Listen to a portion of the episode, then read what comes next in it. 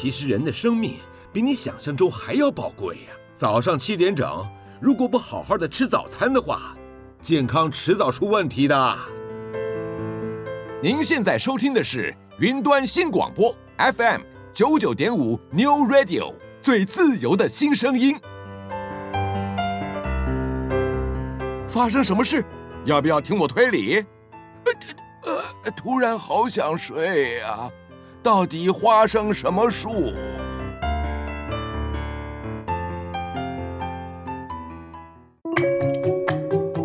爸爸，那是什么树啊？嗯，花生树吧。花生是长在树上的吗？哎，好问题。那我们看看到底花生什么树？各位听众朋友，大家早安！很高兴能在礼拜天的早晨和大家在空中相会。您现在所收听的是 FM 九九点五云端新广播电台，最自由的声音。您现在所收听的节目是花生什么树？我是主持人布丁，我是丁丁，大家早安！早安！布丁，看起来你们接下来复学还是嗯、呃、还有很长一段路要走哈？嗯，看起来我们还是。要常常在家里面待着，对不对？嗯，对，因为现在的疫情人数还是染疫的人数不断上上下下，嗯，好像没有没有稳定的样子，没有趋缓，对，稳、嗯、定是蛮稳定的，稳定的在高峰了，没有稳定的下降。那接下来的情况，我觉得可能有机会会变好，你知道为什么吗？因为疫苗要来了。对对对对对，就是目前我们台湾看起来购买疫苗以及。友邦的援助的疫苗陆陆续续会到达哈，那这几天最振奋人心的消息就是日本有诶、欸，不知道是送我们还是让转给我们哈，这两个有一点点不一样，但目前还不太确定是无条件的赠送给我们，还是说把购买的单子给我们，我们让我们跟 AZ 买哈。那不管是哪一种，不管是哪一种，呃，至少有疫苗来。对，有疫苗来。我们之前是想买，没有没有办法买到足额嘛，哈、嗯。那现在看起来就越来越有机会了。那日本送给我们疫苗，是因为他们对 AZ 这个疫苗的信心不足，所以国内施打率很低嘛。嗯。那与其放着没有人打，不如就转给我们嘛。嗯。好，这个也我们还是感激啦，因为我们缺嘛。那他们他们有给我们，我们还是感激哈。那。另外呢，就是我们国内购买的情况，听官方的说法是也有突破，但是突破的情况是不是真的这么乐观，不知道。但我觉得总是会越来越好。为什么？因为你看到国际间很多国家还也是缺疫苗了哈，但是看起来有钱应该还是买得到哈，所以。所以目前的情况，我觉得，当我们全民接种率超过一定的数字之后，我就我们之前有讲过，会达到一个叫做群体免疫效益嘛，对不对？对。好，那这这个疫苗其实打了之后，不不见得就是你不会得 COVID-19 了，你知道吗？不知道。好，为什么？好，因为你施打疫苗之后，你身体产生抗体，对不对？对。你有可能还是会得。那为什么要打？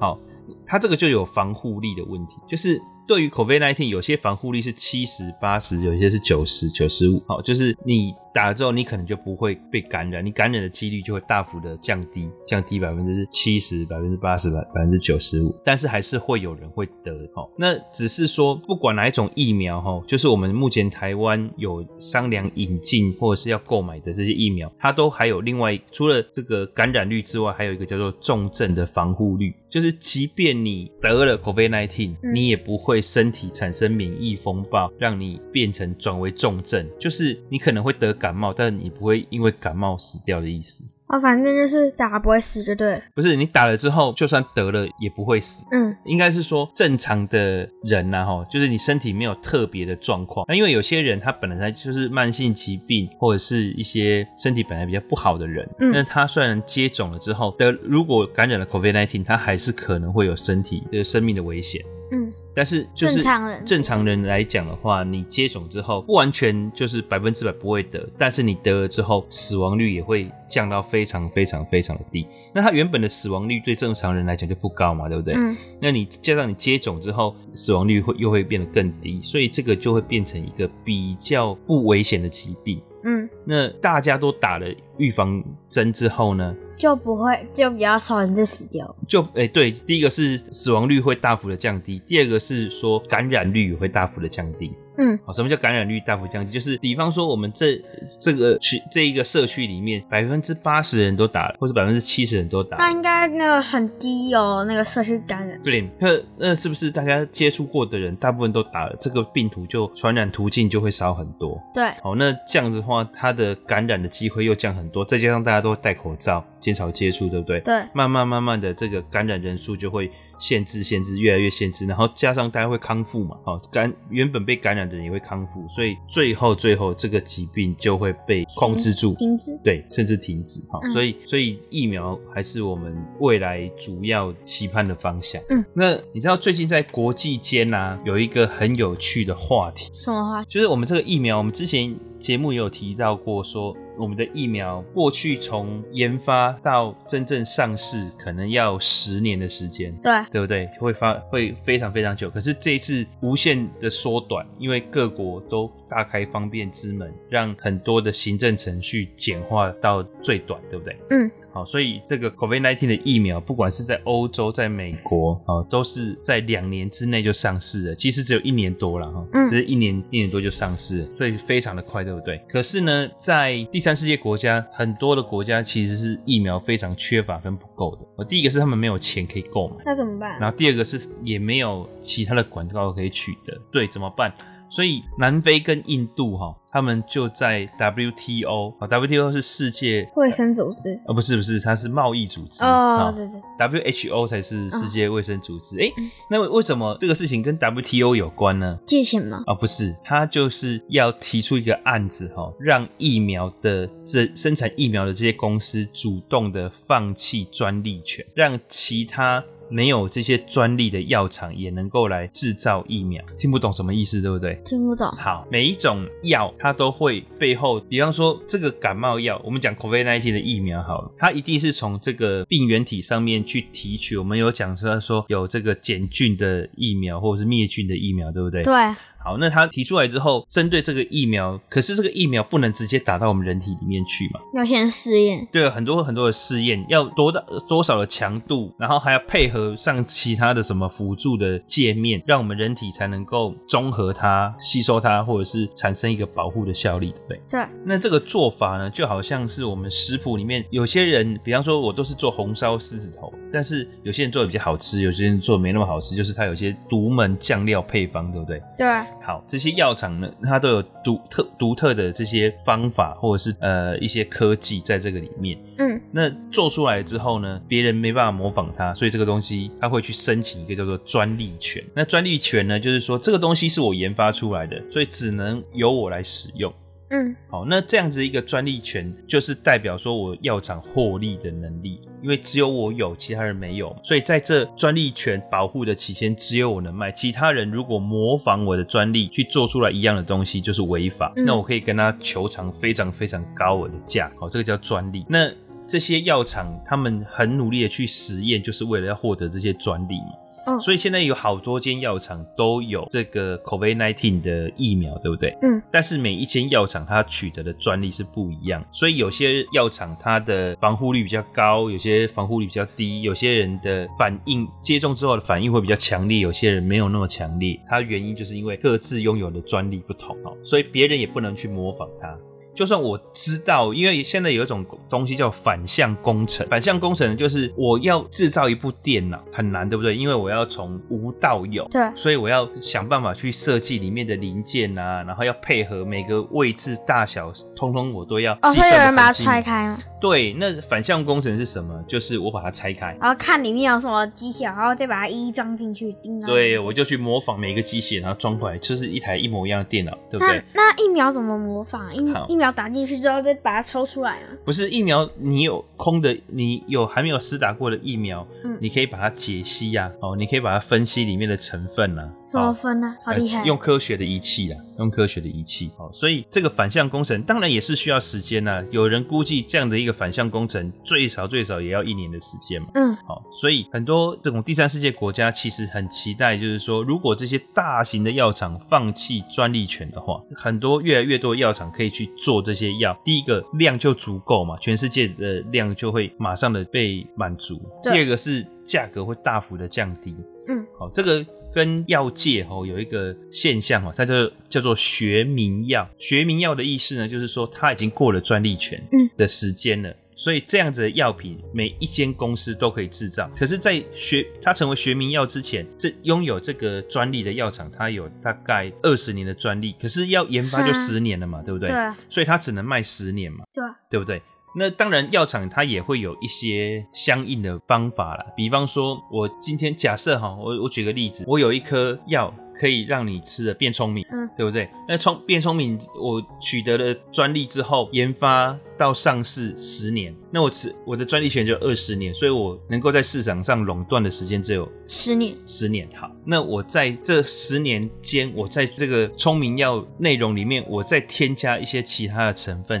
让这个聪明药变成又让你变聪明，又能变美丽。嗯，哇，那我又可以再去申请一个新的专利，那我这个专利权就会延续，就会延长，就会延长。对，那我我我可以靠这颗药赚钱的时间就会再延长，对吧？嗯、好，那现在的情况呢，就是说，一旦不管你怎么延长，它都会有终止的一天嘛。那终止专利终止的这一天之后，这颗药就会变成学名药，就会变成说大家都可以去制造的药。那这个大家都可以制造的药，当然原厂的还是会被大家认为说品质是最好的，因为我做最久，我的机器生产线跟原始配方跟这个多年来使用的经验，对，原厂一定会最好，所以原厂的药还是会贵一点。嗯，但是。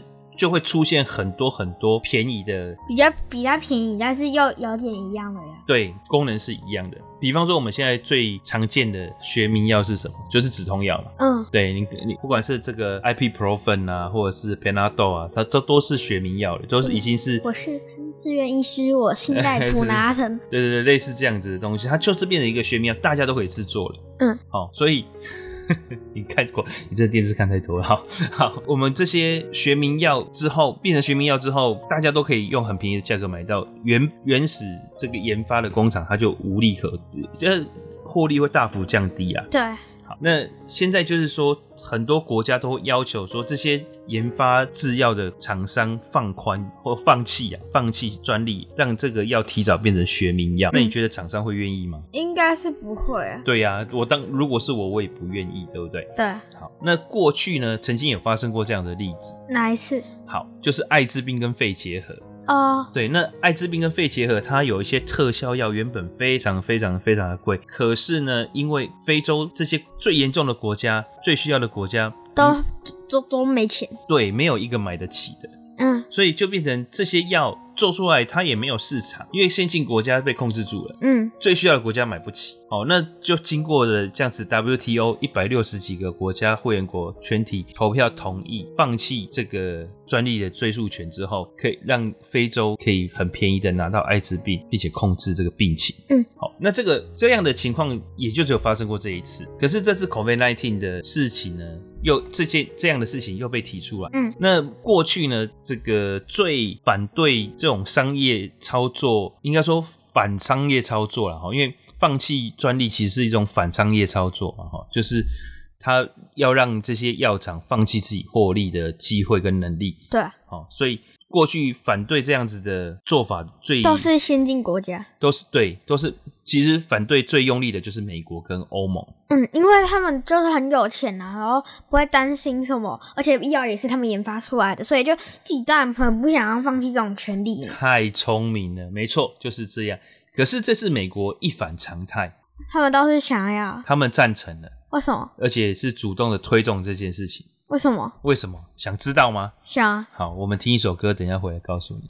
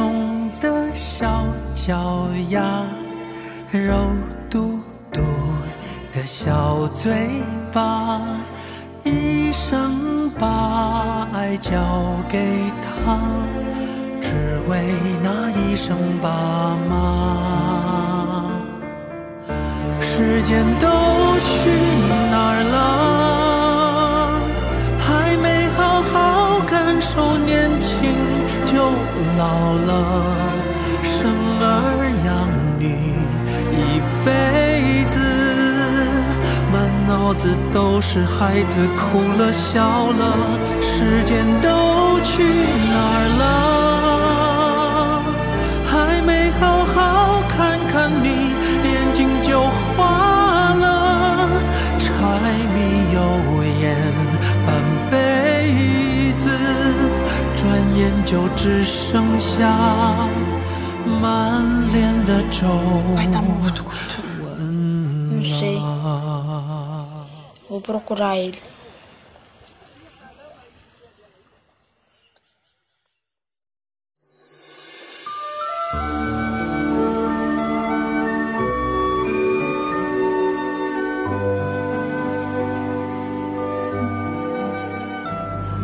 usiqaphelisa iminyaka yentaba engamawaka namawaka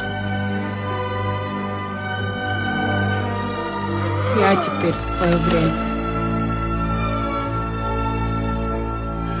记忆中的小脚丫，肉嘟嘟的小嘴巴，一生把爱交给他，只为那一声爸妈。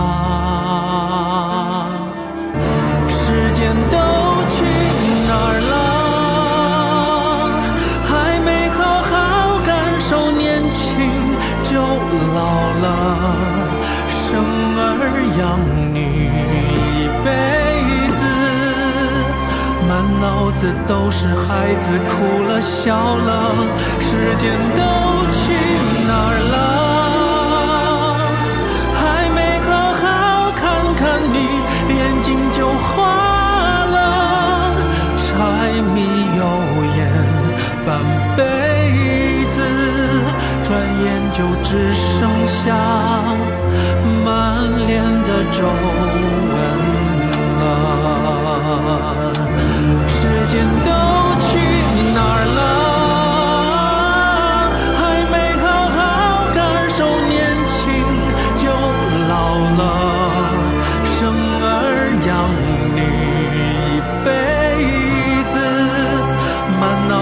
都是孩子哭了笑了，时间都去哪儿了？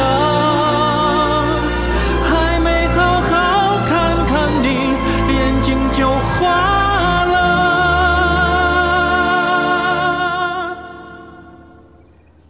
只要你愿意，咱们就能把被时间拿走的东西再一点点拿回。柴米油盐半辈子，转眼就只剩下满脸的皱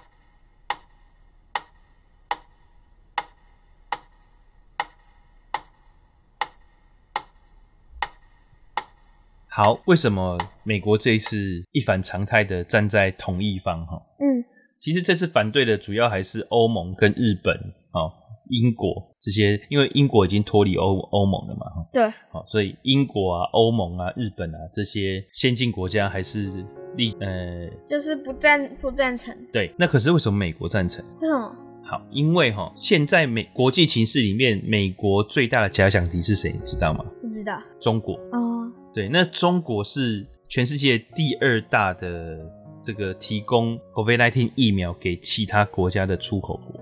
嗯。好，所以有非常非常多的第三世界国家，他们是从中国那边拿到 COVID-19 的。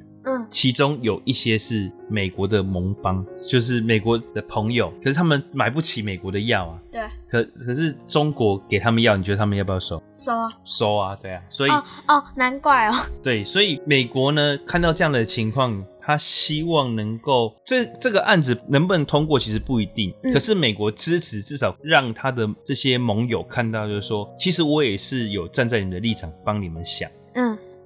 好。所以我不是完全的，就是忽视你们需求，我也是投赞成票的哦。嗯，好，所以在这样子一个地缘政治的角力里面，地缘政治呢，其实就是国国家与国家之间的这种相互的利益啊。哈，那在这样子一个政治的角力里面呢，美国它就展现出一个人道主义者精神，就是我其实是希望帮助大家的。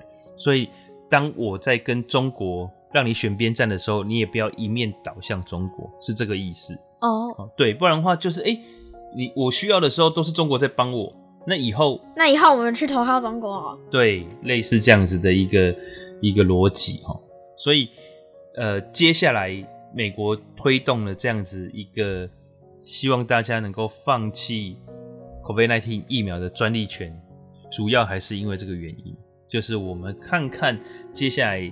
呃，世界的局势的变化，还有这个疫情的变化，所以其实老实讲，尤其我们在国内，大家会吵说疫苗啊，或者是这个防疫啊，不要跟政治扯上关系，对不对？但是很不可能。对，但是很难，因为什么事情它都会跟政治扯上关系。嗯。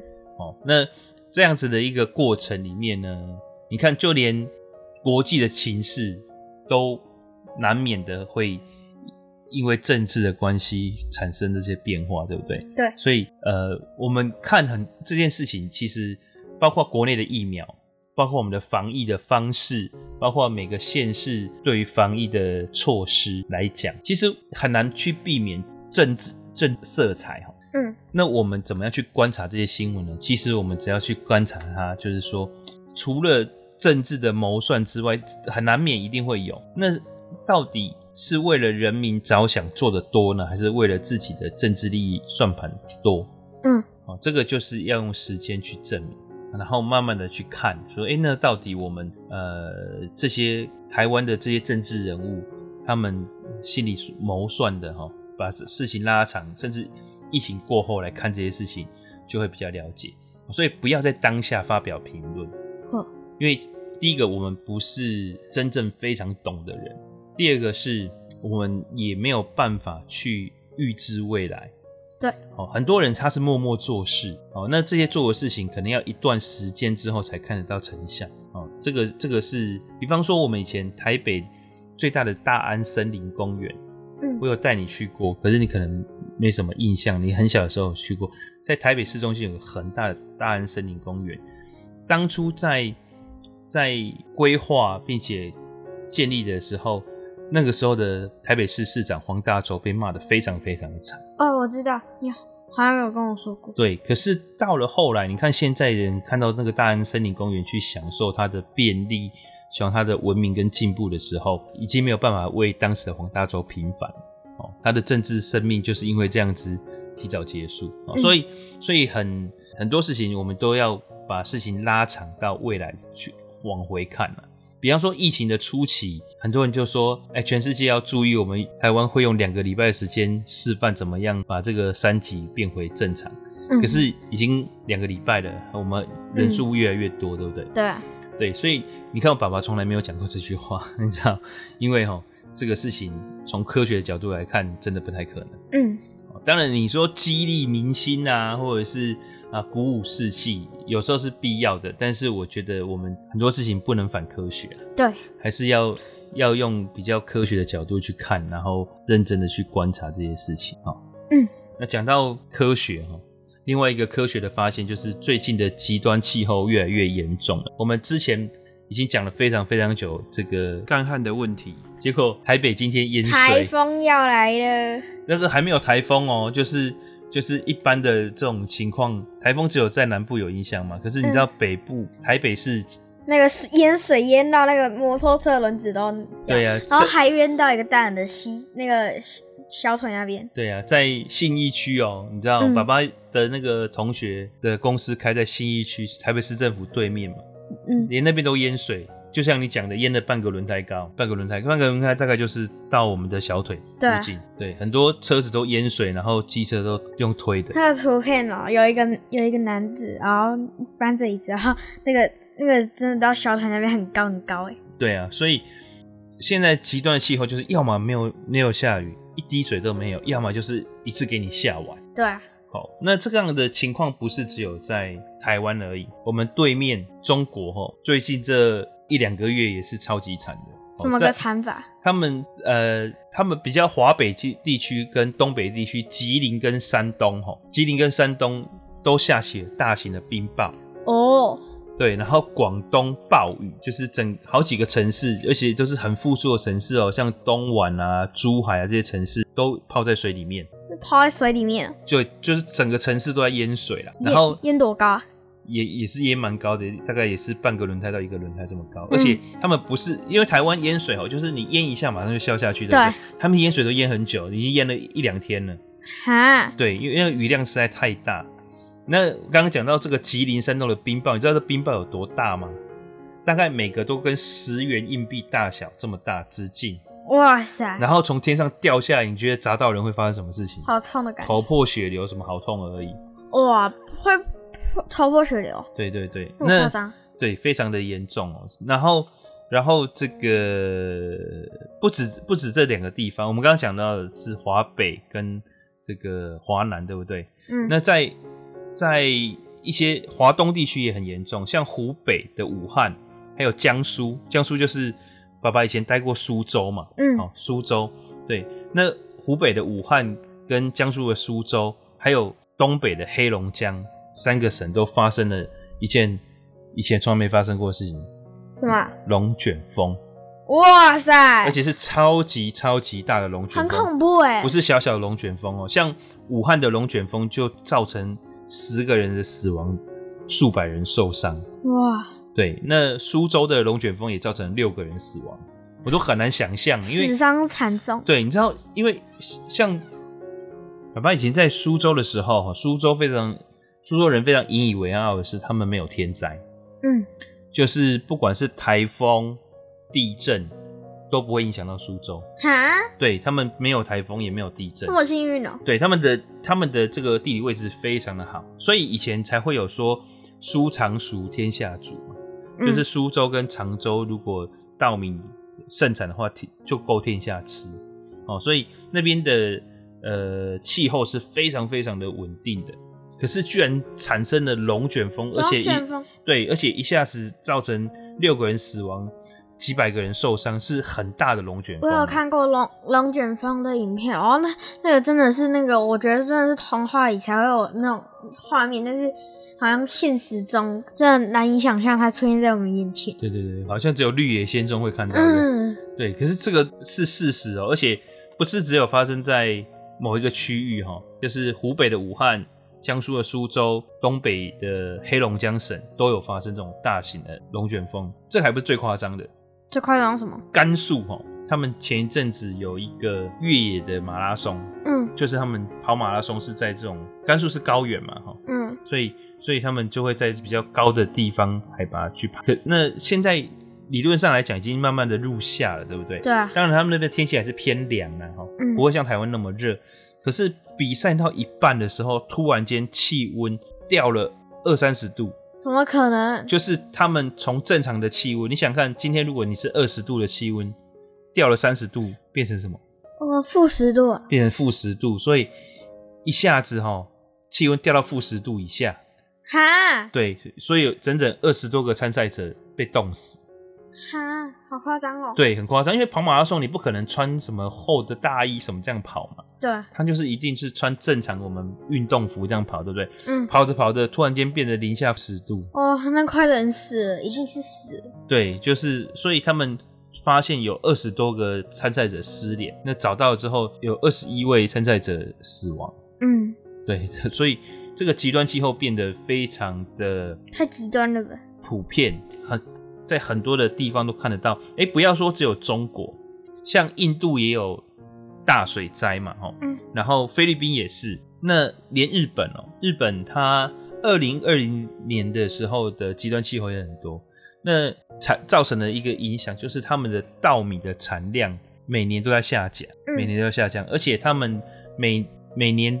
我们有讲叫叫做一个热浪哈，热浪就是气温超过我忘记是三十五度还是四十度，就叫热浪。那这个热浪其实是对人有生命危险的，因为它的这个温度超过我们人体能够负荷的，所以有些身体比较不好的人就会急性休克，就会死掉。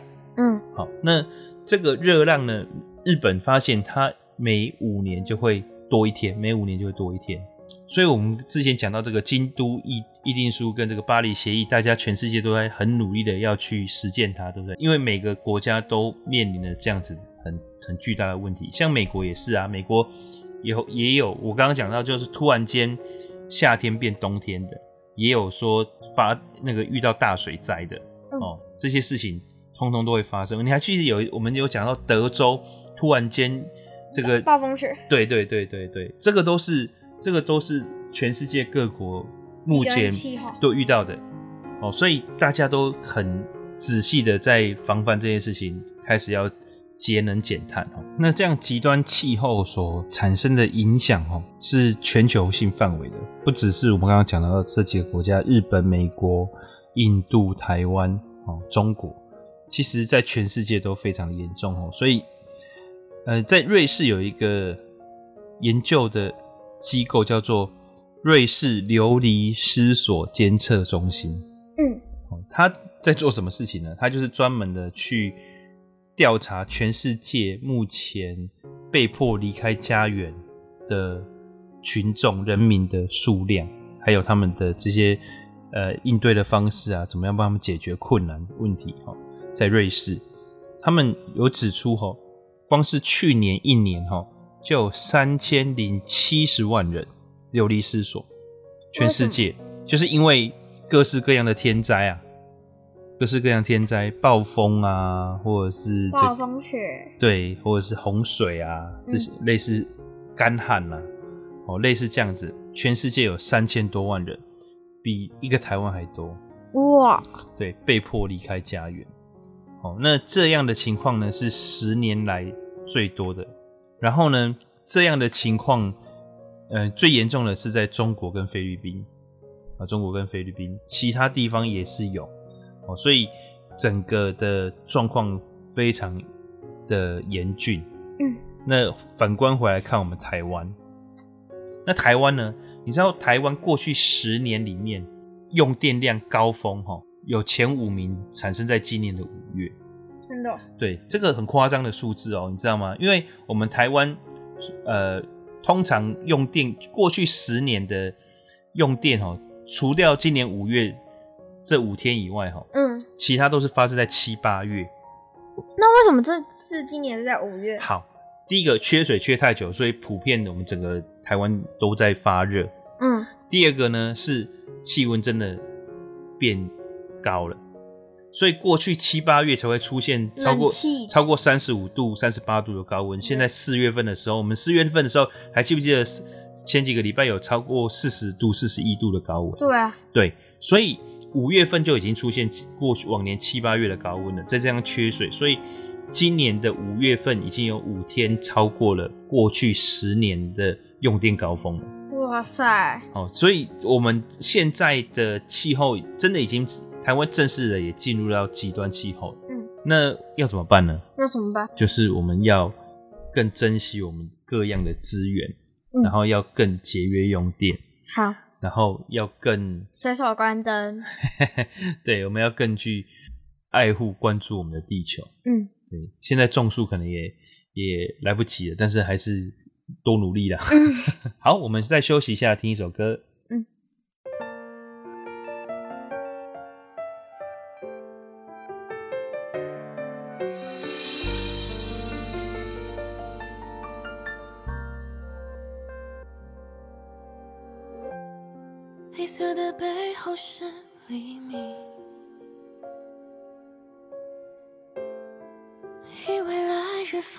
所以别把梦吵醒。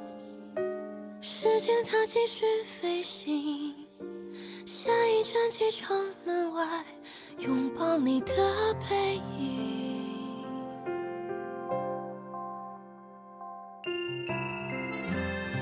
蓝色的背后是纯净。低下头俯瞰陆地上想念的眼睛，生命中有些事情，从没有原因说明一刹那的寂静。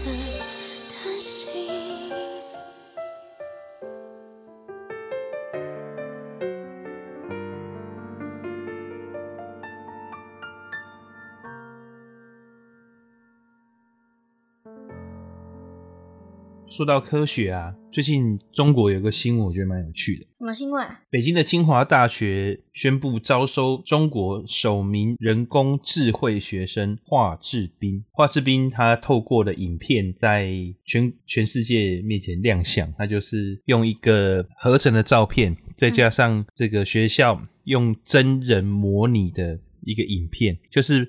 找了一个人模拟华智彬，他在这个照片上面的穿着打扮，可是不是没有拍到脸，嗯，就是拍了一个影片。那他们宣布就是说，这个北京清华呃录取了这个人工智慧 AI 的学生华智彬哈，他现在是拜入清华大学计算机知识工程实验室的教授唐杰的门下，跟他一起钻研人工智慧。那华智彬这个。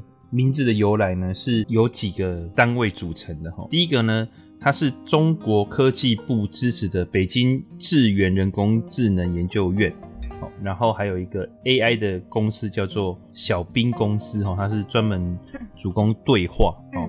然后还有一个智谱 AI 团队，三个团队合作研究出来的哈。所以这个华智兵呢，就来自于这个清华大学。还有我刚刚讲的质朴，还有小兵，嗯，这三个各取一个字，所以叫华智彬。所以从这个名字的组成，你也看出来，这个其实是有点中国官方色彩的感觉。嗯，计算机知识工程实验室唐杰哦，这个教授他本身也是这个智源人工智能研究所的副院长哦，所以他本来就是主持这个计划。所以他就进入到他的门下，所以呢，网络上也有人说，这其实就是一个商业炒作啊。其实没有这么的厉害哈，它可能是一个还不错的呃城市，因为他在他公布里面可以看到出来，这个华智彬他会画西画，嗯，会画中国的山水画，嗯，还会作词作曲，好厉害，俨然是一个才女，对不对？嗯，我们以前。这个对于中国才女就是琴棋书画样样精通嘛，对不对？对。那他有讲到就是说，哎，这个华智斌，呃，在介绍的过程当中，对于自己是如何产生，能否了解自己的身世感到好奇。那哇塞，人工智能会对自己身世感到好奇？对，但是这个我觉得是胡乱的。嗯。这个我觉得不太可能。嗯。哦，所以我也觉得这个，因为他讲到这个，我反而觉得他可能真的是商业操作。嗯。因为其实人工智能，他因为他说要学习嘛，哈，人工智能学习是怎么一回事呢？它是透过我们人类赋予的定义，然后去算出来。比方说，我们之前有讲过很多呃下棋的例子，对不对？就是说他们去学怎么样下下棋，然后打败人的棋，人类的棋士哈，不管是呃围棋的、西洋棋的，或是象棋的。都有这样的例子嘛？哈，那可是你叫这些很会下棋的 AI 跑去作词作曲，他可能就不会。嗯，为什么？因为他没有这样的程式让他去判断。所以人工智慧的学习呢，是让他们模拟人类判断的过程。只是因为他们模拟人类判断过程的次运算次数比我们大脑还要快，而且可以更严谨哦，它出错的机会比较小。嗯，好，所以这样子的情况下，人工智能就慢慢的，呃，透过不断的学习打败人类。可是他们这个学习最终还是只是一种模拟而已。嗯，好，他没有办法去创作出一个新的东西，他就是在这个有限的规则下做判断。我们讲的人类的学习是什么？人类的学习最终是为了要创造。嗯，可是 AI 目前还没有办法做到创造这件事情。我举个例子。就是 AI 的学习跟你的学习有什么不一样？我们呃，我现在叫你分辨小狗小猫，你分辨得出来吗？分辨得出来，可以出来，对不对？对。那好，那可是叫 AI 去分辨小狗小猫，它也分辨得出来。对。那怎么分辨？你要给它定义。比方说，这个图看起来是小狗，嗯，这个图看起来是小猫。的原因是因为，哎、欸，小猫的身上有条纹，嗯，小狗的身上没有条纹，小狗的身上斑点的条纹，对，然后小猫是喵喵叫，小狗是汪汪叫，小狗是汪汪叫，小狗是啊啊啊啊，对对对，那在这些条件下，电脑按照这个逻辑去判断，可是条件越精细，它是判断越准确。对，好，那今天如果有一只猫，它会模仿狗叫怎么办？嗯，它就判断出来这只到底是猫还是狗，因为它看起来像猫，但是却做狗的行为，对不对？对。好，所以呢，可是我们人类透过学习，我们知道虽然这只猫在模仿，但是我们可以独立判断，它是一只模仿狗的猫。嗯。电脑没办法做出这样判断，因为它里面不是猫就是狗，它没有模仿狗的猫这个选项。嗯，好，今天所有的都很完备了，它已经都学习会了，它知道，哎、欸，这只甚至它可以判断出这是是一只模仿狗的猫。今天我们摆一只猪进去，让它选，你觉得它会认得猪吗？不会，它一定会把猪。编成跟狗或猫猫一样，对，他就可能把猪认成一只狗或一只猫。为什么？因为他的认知里就只有和狗和猫，没有猪。对，他就不会有这样的认知。当然，你就说，哎、欸，我们人类没有看过是某种动物，我们也认不出来。对，没错。嗯、但是我们不会把它认作狗跟猫。嗯，因为我们没有那个框框。可是 AI 它有一个框框。它的设计就让它待在那个框框里面，所以我们我们就是假如一个小小小 baby 啊，就是看到猪不会说，哎、欸，这是狗，这是猫，这是 AI 会。对，那 AI 它就会强迫自己要认定它是一只狗或是一只猫。嗯，好，那所以这个就产生了一个就是叫做创造性的问题。嗯，AI 它其实是模仿而不是创造。你说，哎、欸，他会画画啊，他会做音乐啊，那是从他大数据的法则里面去产生出一个规则。他知道人类的审美观，嗯，比方说我们有黄金比例，啊、呃，比方说我们有这个对于乐曲的各种的定律，所以他按照这样子的定律去做出来，甚至他可他可以写诗。在台湾有一个研究团队，他们。我忘记是清华还是交通大学的研究团队，他们用人工智慧的方式去创造出一个软体，然后让它把很多很多复杂的词句智慧重新的解构组合，写成一个新诗，拿去比赛，嗯，甚至还得名。哇！对，所以他们只要把这个逻辑运算很缜密的放在这个 AI 里面。它可以去产生一个新的句子，甚至一首新的诗，嗯，甚至写作文可能比你还厉害。它可以写超过五六万字的文章，可是呢，你跳出去这些词汇，它一个字都写不出来。真的哦？对，因为它没有这样子的一个判断的标准。嗯，哦，所以你说他去学习，到底能学习什么？我觉得他大概也也只是让这样子一个人工智慧变得更完整。可是要跳出人工智慧的功能就很难，所以 AI 其实不会超出人类智，然后也不会发现一些比人类，就是人类永远是压过 AI 的。很难讲，所以有一个测试叫做图灵测试。图灵测是什么？图灵是一个英国的很有名的科学家，哦，他的事迹呢，甚至有被改编成电影。嗯，好，那。他有预言，他其实是一个解码、解密码很厉害的学家。嗯，好，那他他有预言，就是说人类可能会制造出能够有自己思维模式的人工智慧。好恐怖。对，那这个时候要怎么测试呢？就他就会他有提出一个测试的方法，叫图灵测试。他图灵测试是什么测试？好，简单的来讲，哈，它就是有三个不同的房间。那有一个人负责提问，活人啊，哈，真的人负责提问。那另外两个房间，一个房间是电脑 AI，嗯，一个房间是真人，嗯。那这个人提问，他会有一个脚本，哦，那会各各种领域的问题都会问。那他不是真的问，而是透过文字的方式。嗯、那两个房间的人分别在用文字的方式给这个发问的人。那一系列的问题之后呢，如果这个发问者分辨不出来哪一个是电脑，哪一个是人，嗯，那这个 AI 就通过图灵测试，就表示它的呃智能已经跟人类是接近的，甚至让人家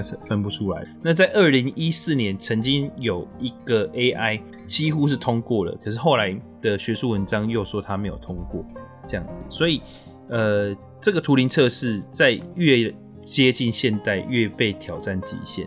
嗯，但是呢，最近几年有很多 AI 的研发者，他们开始质疑这个图灵测试的，呃，是不是真实的符合需求？当然，就是说，如果让人分不出来 AI 跟人，那这个 AI 的成熟性已经是非常高，没有错。嗯，但是现在的 AI 的研究者认为，我其实不是要让它跟人一模一样啊。嗯，我没有否定它是电脑，是人工智慧的身份，我没有要它模拟人，所以我们在研发的过程当中，在测试的过程当中。我并没有把人性这件事情把它写进去啊，嗯，我没有帮他，没有想要让它趋近于人类啊，就是也就是说，现在的研发者认为 AI 的功能性比它像人更重要。嗯，我我做一个 AI，我不一定要让它像是百分之百的人，而是我要需要它的功能变得更强大。嗯，比方说，我希望这个。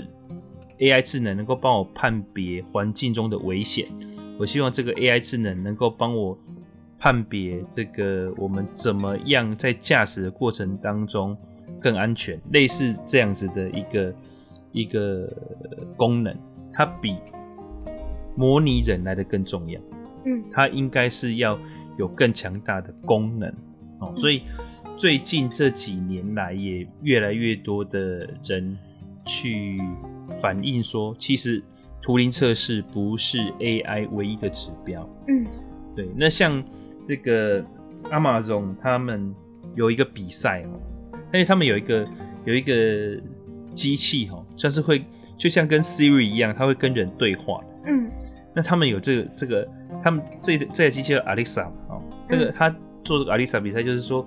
哪一个团队制造出来的这个对话呢，能够引起更多的共鸣，然后让对方有比较多的情绪反应，比方说会笑啊，然后会感到兴趣啊，能够越持久的对话，那这样子的就表示越成功。嗯，所以他并不是要说，哎，我分辨不出来你是不是人类，反而他要的是某一个功能的持续性更强大。嗯，好，所以在这样的一个情形之下。呃，图灵测试就变得不是那么的唯一了。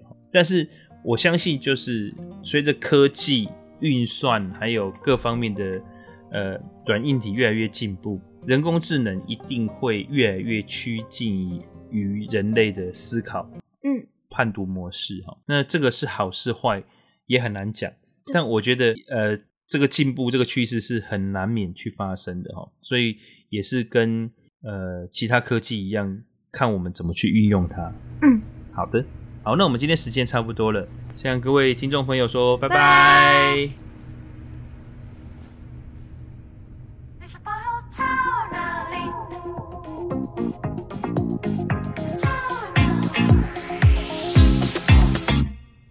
还没完全离去，也许是在等个结局，但故事在延续，演了场滑稽的喜剧。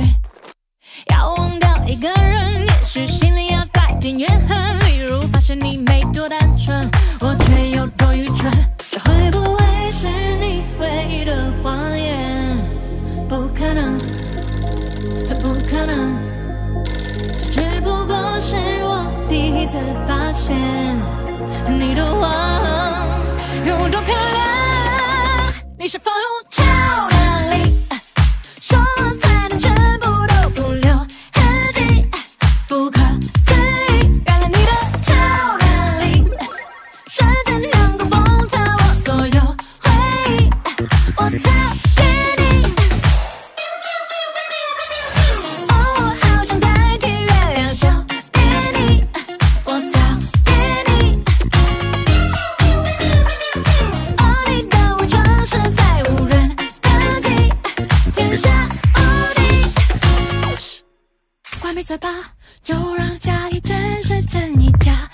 笑话我无法消化。啪的 boom，给你爆炸，你炸到我心碎成